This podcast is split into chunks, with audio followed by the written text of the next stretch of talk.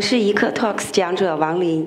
在二零零三年以前，我取得的是在嗯五道口金融学院的金融硕士学位，在银行做交易员。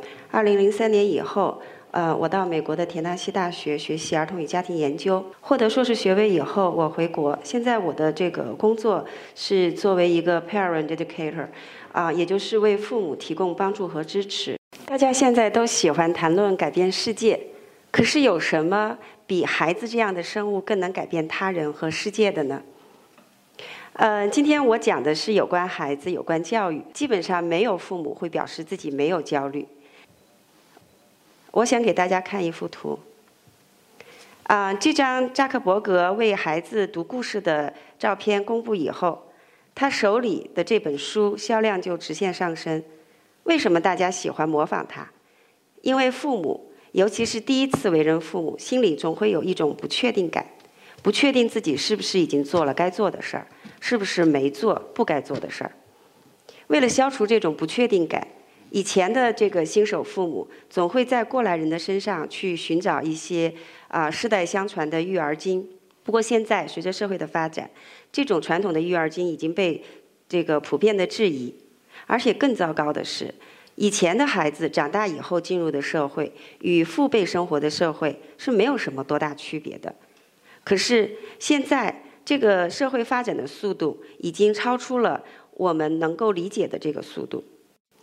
啊，在孩子长大以后的世界，其实父母在很多方面是没有经验可以去指导孩子的。那在这种情况下，嗯。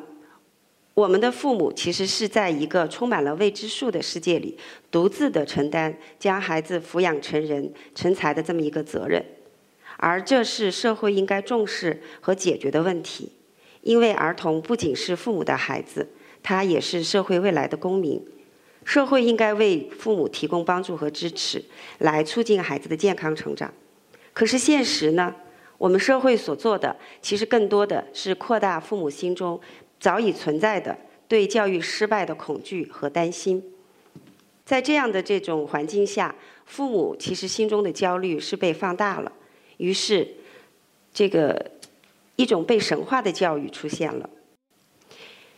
一说到教育，大家都喜欢谈论和追随一些大思想家、大哲学家提出的教育理念。这些教育理念听起来都很美好，比如。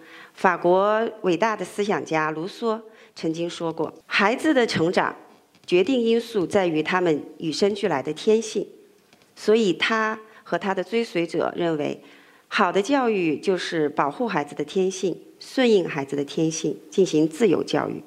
可是，我们经过长期的研究会发现，这个自由教育带给孩子的到底是什么？这种自由教育，因为我们是如此渴望自由，我们也如此害怕孩子会像我们一样不自由，所以我们对这种听起来很美好的先天决定论自由教育是没有抵抗力的。我们几乎毫不迟疑的就接受了这种自由教育。可是父母们就开始不敢管孩子，生怕自己的管教会伤害孩子自由的天性。破坏他们自由的本性。可是长期的研究会发觉，这种自由教育它其实是片面的，没有后天的环境、先天的因素对孩子的影响是无从说起的。那如果这种先天决定论是会将孩子和父母引入歧途，那与此相反的后天决定论呢？英国的思想家洛克。他认为孩子出生的时候是一张白纸，没有任何痕迹。孩子所有的一切都是由后天造成的，所以他说：“啊，人类之所以千差万别，便是由于教育之故。”这个话听起来是不是有点耳熟？是不是让我们想起最近广为流传的那句话：“孩子的错就是父母的错。”在家庭教育日益被重视的当下，这句话听起来很有道理。可是，它真的是真理吗？教育是一个最容易被先入为主的偏见所影响的学科。幸运的是，现在的教育理论已经不只是哲学一样的思考和推理，而更多的会依靠严谨的科学研究方法，因为仅凭推理，人类最伟大的头脑，比如说刚才我们说到的洛克，说到的卢梭，他们也有可能得出偏离事实的错误结论。而科学是以追求事实本身为目标的，它能最大可能的帮助我们免除这种错误推理之害。不过，如果科学发现被有意无意的夸大、曲解，甚至利用，那也会产生别样的教育神话。大家在座的了解“突触”这个词吗？不是很多哈。人类的智力来自于连接在一起的脑神经细胞。脑神经细胞相互连接之处就叫突触。几十年前，科学家就发现，在人类和猴子的成长早期，大脑内的突触会急剧的增加，然后经过一段高原平台期，到青春期的前期进入这个呃下降期，也就是我们图形上看到的这个类似倒 U 型的这么一个形状。科学家经过很多艰苦的劳动，给了我们这么一个干巴巴的图。人们肯定是不愿意满足这么一个简单的事实，因为这个图给了我们很多的啊想象空间。突触既然它有急剧上升的这个阶段，那是不是它可以经过刺激让它产生的更多？是不是突触越多，孩子就越聪明？是不是在这个突触急剧上升的这个阶段，对于孩子来说是？特别特别重要的一个所谓的关键期呢，我不知道大家对我刚才说的这些概念是不是还是都听过？这个宣传已经是铺开铺天盖地，尤其是对于父母啊，这个商家、媒体，甚至一些育儿专家，都会向父母去传递这样的一个信息：说在这个阶段，如果我们能尽可能多的去刺激孩子的大脑。让他们的突触产生的越来越多，就可以帮助孩子尽可能高的提高他们的潜能。否则的话，孩子就有可能永远达不到他们本来可以达到的高度。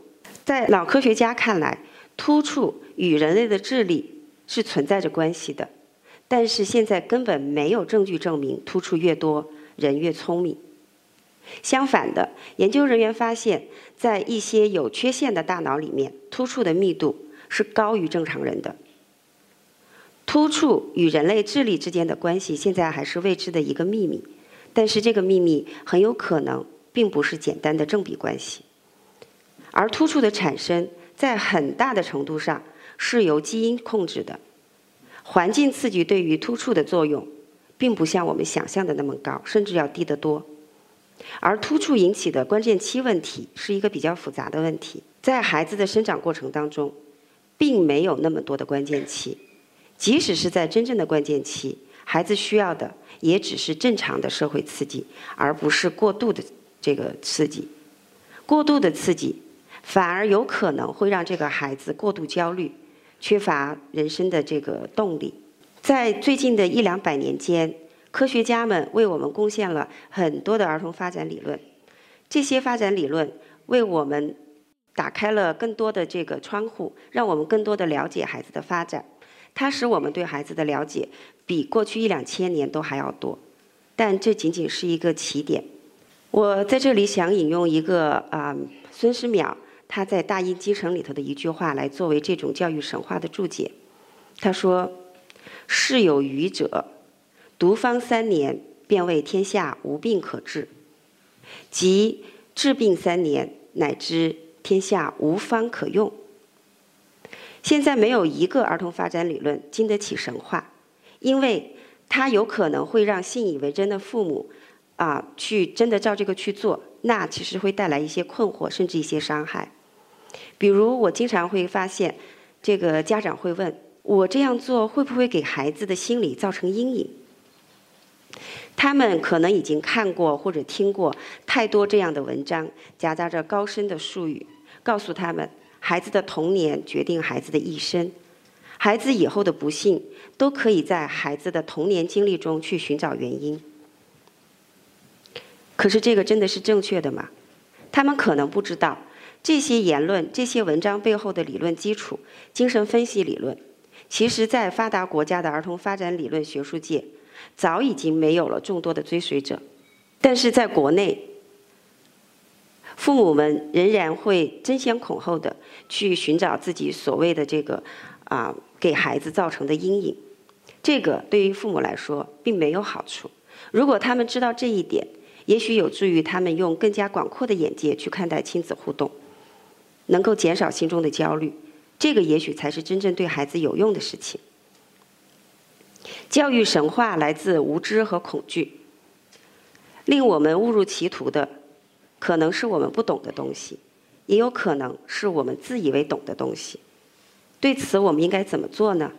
我想，至少有一点是我们需要做的，就是尽力的去接近事实，探索真相，而不是传播这种教育神话。最后，我想讲讲我理解的教育。现在大家对教育的这个重视是越来越越越多，啊，仿佛认为好的教育就等于好的未来。可是人们不愿意承认的一个事实是，一个孩子未来的生活将会怎么样？其实更多的会取决于社会、经济、文化、时代的因素。教育并不是唯一的、最重要的影响因素。当我们在说，一个好的教育会给孩子美好未来的时候，我们真的是在谈论教育吗？当我们说中国没有那么多诺贝尔奖得主，我们认为问题真的只是出在教育吗？也许对孩子真正有用的是我们现在为了让这个社会更加美好而做了什么。如果教育并不能决定孩子的未来，那教育到底有什么用？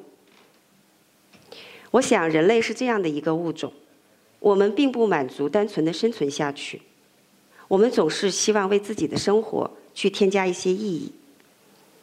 我们为什么会努力工作？除了生存，还因为我们追求自我实现，我们崇尚责任感。为什么我们会主动帮助别人？除了生存，还因为我们总是被善良感动。这才是教育真正存在的基础。好，这就是我我的话，谢谢大家。